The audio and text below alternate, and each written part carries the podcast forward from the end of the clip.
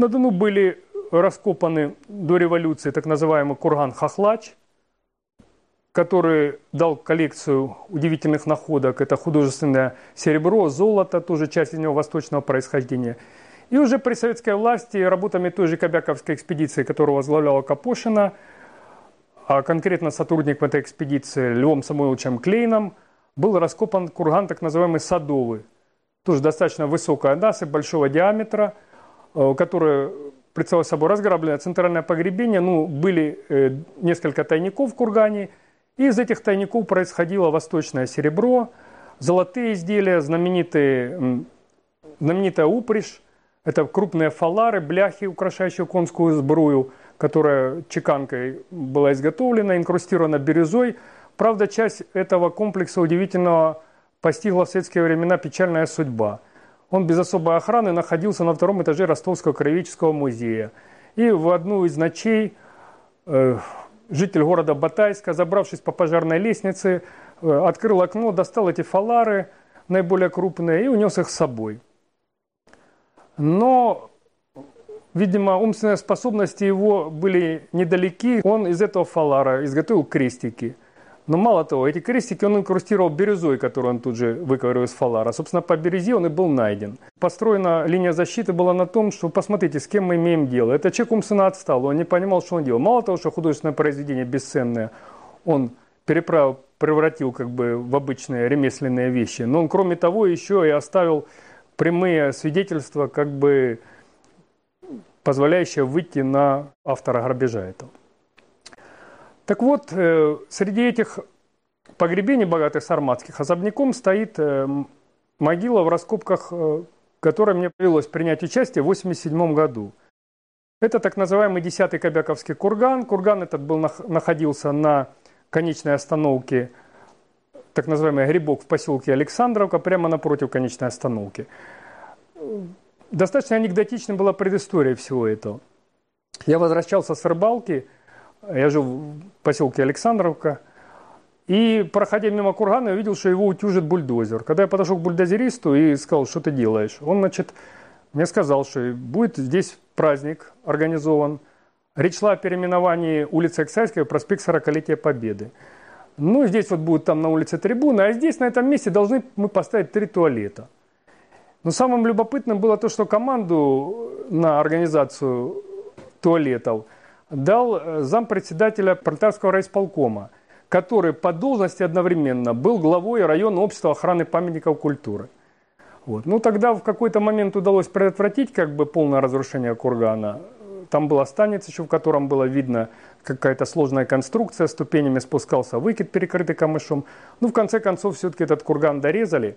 И когда в 1987 году мне довелось раскапать этот участок, то могила, содержащая уникальное погребение сарматской царицы и жрицы, не знаю, как ее назвать, вот, оказалась прямо посередине между этими тремя туалетами. Очень много мифов сопровождает раскопки вот Кобяковского кургана 10. Там была непростая организационная ситуация, когда фактически курган как бы раскапывал я, а открытый лист э, как бы был взят на женщину, вот, которая там появилась в последний момент и поняв, значит, что речь идет об уникальном открытии, вот, некоторое время была прострация, а потом как бы вернулась к этому вопросу уже на другом уровне. Но на самом деле все это протекало вот на ранее э, с анекдотом, потому что копал этот курган в центре строительной площадки. Э, Археолога-профессионала возле меня не было. Мне выдали в помощь девочку из 9 класса, которая сидела на краю кургана, так сказать, на стреме, и сообщала мне, когда шли строители. Когда появились какие-то золотые вещи, я вынужден был накрывать газетками все это дело, чтобы было, не было видно. Вот она мне сигнализировала, и когда мимо строители проходили, а это все было в центре строительной площадки. Я спрашиваю, ну как, что нашли? Да ну там, скелет, кости. Ну, на самом деле я и сам-то э, вначале думал, что имею дело с погребением эпохи бронзы. Так называемая ямная культура, там квадратные ямы. Я думал, что это ямник так называемый. Вот. Мне стало все ясно. Я видел, что яма была перекрыта Э, настилом из камыша, то есть она была не тронута. Ну, в эпоху бронзы не грабили могилы. Я таки считал, что это все как бы эпохи бронзы принадлежит. Потом, когда в центре из этого перекрытия камышового вдруг вылезла голова краснолакового сосуда, голова барана, а это была часть красноволокового сосуда, я тогда понял, с чем имею дело, потому что это огромная яма 2 на 2,5 метра, квадратная, нетронутая, то есть было ясно, что это не ограбленное богатое сарматское погребение. Ну вот, так а дальше, значит, я в это время еще подрабатывал в дискотеке. Был бар молодежный в центре города. Это был первый единственный клуб в Ростове-на-Дону. Ну, там как была танцевальная программа, потом я увлекался музыкой современной, и так перед каждой программой там полтора-два часа лекции рассказывал. Многие приходили как раз послушать о современной музыке, как бы, а не танцевать. Вот. Ну и так или иначе, с 7 часов вечера до 11, как бы каждый вечер я был занят. И тогда, значит, э, на охрану этого объекта стратегического, который содержал уникальные вещи, как бы, ну, я могу сказать, что вот э, Гривна в первый свой поход на выставку в Японию, ее страховка составляла 2 миллиона 600 тысяч долларов. Страховка. То есть это предмет абсолютно бесценный, но вот речь шла о таких ценах. Так вот, на охрану этого объекта секретного выходила моя мама и отчим. Значит, где-то там э, с 7 вечера и до полдвенадцатого они кружили, значит, там вокруг этой ямы. А в 12 часов подъезжал я уже и принимал как бы от них эстафету охраны. Вот. А в 7 часов вечера начались раскопки. Причем э, это что-то было страшное, потому что был период две недели, пока я раскапывал. Так каждый день в 8 утра начинался дождь. То есть он лил до 11, и яма наполнялась водой, но я прокладывал как бы полиэтиленовую пленку. Потом полдня уходил на то, чтобы откачать, и оставил половина дня на то, чтобы еще какой-то небольшой кусочек расчистить. Но вот на последней фазе как бы я уже э, нашей начальнице объявил ультиматум, сказал, что необходимы профессионалы, которые как бы помогут мне завершить это все. Подъехала бригада из наших ребят, которые мне помогли вот в последней фазе за день мы все это сделали. Ну, потом мы все это сдали под охрану э, милиции районной. Вот. Была тоже там какая-то эпопея ночью уже, когда охраняли милиционеры, пришла какая-то бригада, которую милиция погнала по лесополосе, они побросали фомки. Зачем фомки, не знаю. Копать землю фомками неудобно, что они там собирались, какие замки вскрывать, понятия не имею. Но, тем не менее, вот такой был эпизод. И средь бела дня, когда вот э, как раз зачищали, э, расчищали, фотографировали этот комплекс, э, то вдруг появились две женщины, такие плотные, невысокого роста, а яма-то была, в общем, глубокая. Подошли и сказали, нам нужна лестница. Я спросил, вы чьих будете? И сказали, мы райфинотдел. Я говорю, что дальше? Мы должны по описи принять у вас вещи. Я говорю, какие вещи? Ну, клад. Я говорю, да это не клад. Тут как бы плановая раскопки археологическая. Как вы опись будете составлять? Я говорю, часть предметов я даже не знаю, как их назвать. Они уникальные как бы. Как вы будете это в описи писать? Но они покрутились, как бы исчезли. На Курган приехали, ну, власти, естественно, все были, обком, горком, это обязаловка была. Ну и приехал Юрий Андреевич Жданов, который тогда уже был не ректором университета, а возглавлял Северо-Кавказский центр высшей школы ну, известная личность, зять Иосифа Виссарионовича, как бы, вот, муж Светланы Аллилуевой, а вот. Он подошел на раскоп в сопровождении, ну, как всегда, ректоров, проректоров, там, и посмотрел и сказал, Сталин бы сказал, все в Эрмитаж. Уровень восприятия истории, археологии обывателям, он иногда поражает вот своей дикостью.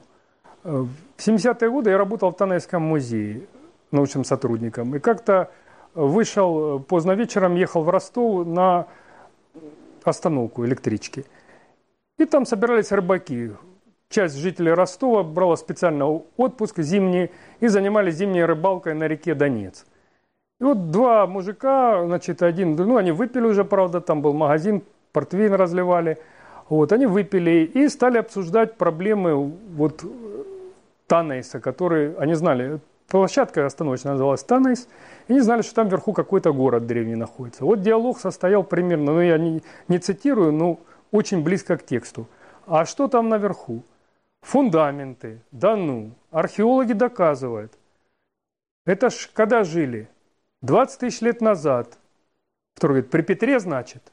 Вот такой состоялся диалог. То есть, если бы я не был сам свидетелем, то я бы никогда не поверил, что уровень восприятия вот реальности физической истории находится вот на такой планке. Может быть, они друг друга не слышали, каждый говорил о своем, но факт остается фактом. Поэтому, когда сейчас в черте города э, археологи работают и подходят вполне благопристойного вида люди, и глядя на скелет лошади, спрашивает, ребенок это или женщина, то удивляться тут как бы не нечему. То есть это вот обыватель, который имеет очень слабое представление. С другой стороны, я вам скажу так, что вот еще в советских времен да, уровень журналистики был на достаточно низком уровне. Вот находки археологов, раздел был. Это рассказы про динозавров, найденных в Монголии. Хотя это совсем другая наука, как бы занимается динозаврами. Сплошь и рядом. У меня был э, такой приятель Афонов Сергей, который в ростовских газетах, в ряде газет сотрудничал. Вот он приезжал ко мне на раскоп, когда я раскапывал, допустим, тот же Куран в 87 году. Вот дальше выходила статья комсомольца. Начиналась она так. Командир Гугуев сказал, двоеточие, открывались кавычки, курган был насыпан давно, еще в эпоху бронзы, запятая, во втором веке до нашей эры. Когда ему, причем все это перед этим он приезжал с магнитофоном, записывал синхрон, как бы все. Я говорю, Сергей, что это обозначает? Да какая разница, он говорит. Главное, что вот красиво написано. Я говорю, не надо кавычки открывать. Если ты считаешь, что эпоха бронзы это второй век до нашей эры, пусть это будет текст от тебя, а не превращай меня в посмешище, как бы. Ну вот на таком уровне все это было. Я думаю, что и сейчас где-то есть. Мне интереснее другое. Вот эта программа по НТВ, которая существует, где э, трагическим голосом за кадром вещает, комментирующая какие-то археологические сюжеты, диктор, то интересно все это выглядело в отношении Танайса. Вот коллега моя э, Светлана Науменко на раскопе стоит, рассказывает на камеру о том, что Э, в середине третьего века нашей эры город был разрушен какими-то там германцами или кем-то, кочевниками. Но жители успели покинуть город. И такая фраза звучит, что на улицах города нет останков э, жителей Танейса. Здесь дальше как бы камера переводится кадр в сторону, а закадровый голос трагически начинает вещать, что естественно нет, потому что э, прибывший срочно корабль инопланетян забрал всех Танайсов и отвез их куда-то там в район Альфа Центавра. Вот эта программа меня всегда радует тем, что она вселяет оптимизм и бодрость в работу археологов. Не все так трагично. Я надеюсь, что Тана это где-нибудь до сих пор там еще существует на этой планете. Жалко, что археологов только никогда не забирают.